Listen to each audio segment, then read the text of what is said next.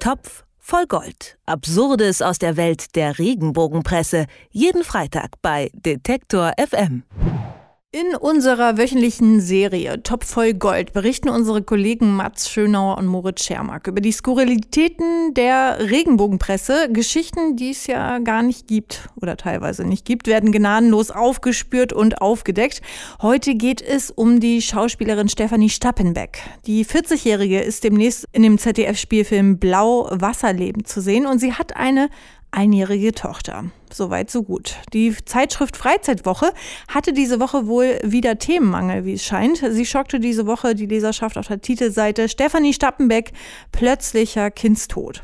Was tatsächlich hinter dieser doch eindeutigen Schlagzeile steckt, darüber spreche ich jetzt mit meinen Kollegen Mats Schönauer und Moritz Schermack. Ich sage Hallo, ihr beiden. Hi. Hallo. Sag mal, Jungs, also wenn man diese Meldung liest, Stefanie Stappenbeck, plötzlicher Kindstod, geht man eigentlich davon aus, dass die einjährige Tochter von Frau Stappenbeck am plötzlichen Kindstod gestorben ist, oder? Genau. Wenn man die Geschichte dann auch liest, dann, also als ich die zum ersten Mal gelesen habe, dann da wird beschrieben, wie Frau Stappenbeck sich rührend um ihr Kind kümmert, mit ihrem Mann zusammen und da wird so szenisch beschrieben, wie die im Interview da sitzen und sich dann ums Kind kümmern und für mich klang das so, als wäre das so der emotionale Einstieg und dass es dann darauf hinausläuft, dass dann irgendwann der Knall kommt und ah ja, jetzt ist es aber nicht mehr so, jetzt können sie sich nicht mehr um ihr Kind kümmern, dann ist es gestorben am plötzlichen Kindstod. Bis es dann zu der Stelle kommt, das Mädchen schläft sogar mit im Bett seiner Eltern und wird keine Minute aus den Augen gelassen. Fürchtet die Berlinerin nicht den plötzlichen Kindstod? Nein, weist Stefanie Stappenbeck diese Befürchtung entschieden zurück. Also da kommt dann auf einmal der, der große Knall, aber es ist nicht das, was wir vermuten vermutet hatten beim Lesen, dass das Kind gestorben ist, sondern dass es noch lebt und dass es einfach nur die theoretische Möglichkeit des plötzlichen Kindstods ist, dass die äh, Freizeitwoche benutzt, um diese Schlagzeile zu generieren. Also ist es ja eine irgendwie komplette Irreführung, wenn man so will. Ne? Wie sieht es denn mit so einer Meldung rechtlich aus? Man erkennt ja erst dann, wie du eben schon gesagt hast, erst im Artikel, dass hier ja eigentlich nur die Angst der Eltern eventuell umschrieben wird. Ja, eine völlige Katastrophe, diese Überschrift, aber natürlich sehr bewusst gewählt äh, von der Freizeitwoche, gar keine Frage.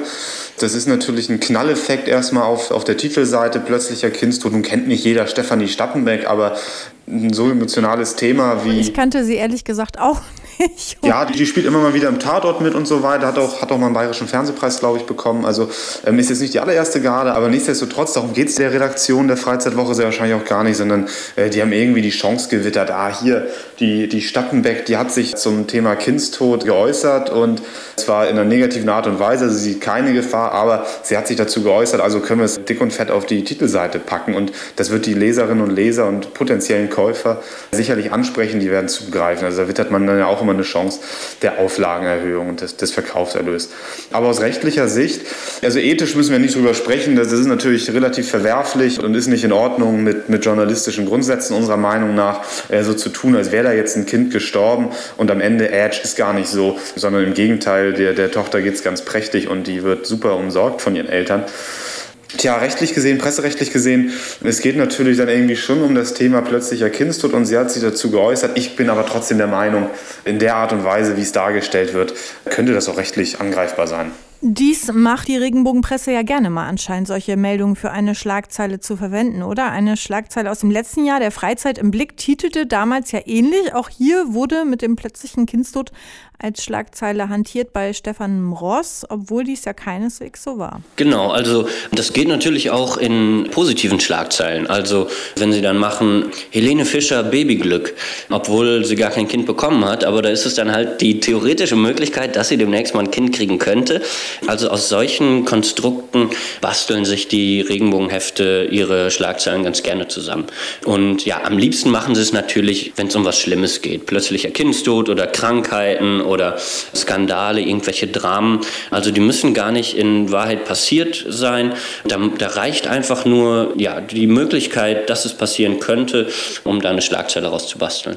Und das ist natürlich, das ist natürlich ganz schön problematisch. Also jetzt auch gerade im Fall von Stefanie Stappenbeck, wie sollen sich dann noch Prominente auch noch irgendwie äußern? Und es müssen ja nicht mal Prominente sein, das können auch Leute aus dem Leben sein, aus dem ganz normalen. Also theoretischer Fall, ich, ich gehe hier in Berlin über die Straße, da kommt irgend so ein blöder Reporter von der Freizeitwoche an äh, und fragt, was machst du denn jetzt gerade? Und sage, ja, ich gehe hier zum Arzt, Prostatakrebsvorsorge, Untersuchung.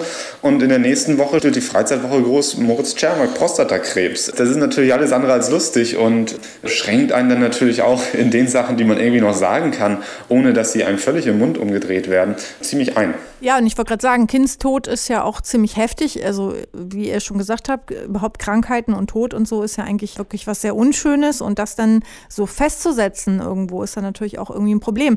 Was blüht denn da im schlimmsten Fall der Zeitschrift, falls die Frau Stappenbeck auf die Idee kommt, na, das gefällt mir jetzt aber nicht, was da stand? Also sie hat natürlich, generell gibt es ja die Möglichkeit, sich beim Presserat zu beschweren. Da droht dann im schlimmsten Fall eine öffentliche Rüge, die das Heft eigentlich abdrucken müsste. Aber ja, wenn sie es nicht tun, dann hat das auch keine Konsequenzen. Also das wäre so von Seiten des Presserats so das Schlimmste, was passieren könnte. Oder dann könnte Frau Stappenbeck natürlich auch juristisch dagegen vorgehen. Und da würde im schlimmsten Fall eine Gegendarstellung oder eine Richtigstellung der Redaktion drohen und vielleicht sogar Schmerzensgeld Geld, aber das halten wir ähm, eigentlich für recht unwahrscheinlich, weil es ist ja recht clever gemacht, auch von der, von der Freizeitwoche. Die, die würden sich da wahrscheinlich noch irgendwie rausschlingern, wenn es da zu einem Prozess kommen würde. Aber das setzt natürlich auch voraus, dass sie erstmal dagegen vorgeht, dass sie davon mitbekommt und dass sie dagegen vorgeht. Aber da sind wir uns nicht sicher, ob das passieren wird. Passiert das überhaupt denn eher häufiger mal, dass doch die Prominenten dort da mal sagen, nee, bitte Gegendarstellung etc.? Ja, also wir haben jetzt äh, gerade in der aktuellen Woche ähm, die viel Spaß, muss eine äh, dicke, fette Richtigstellung von Günter Jauch abdrucken. Da geht es um einen Artikel von 2011, also es schien auch ein relativ langer, langer Prozess gewesen zu sein, bis da mal irgendwie ein endgültiges Urteil gefällt wurde, gegen das dann nicht mehr Einspruch erhoben wurde.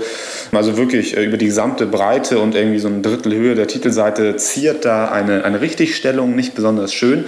Und das kann dann natürlich auch mal den Verkauf vielleicht ganz gut ein beeinträchtigen, weil damit ja auch Platz wegfällt für Themen, die man irgendwie auf der Titelseite zum Beispiel mit der schönen Schlagzeile plötzlicher Kindstod dann anteasern könnte.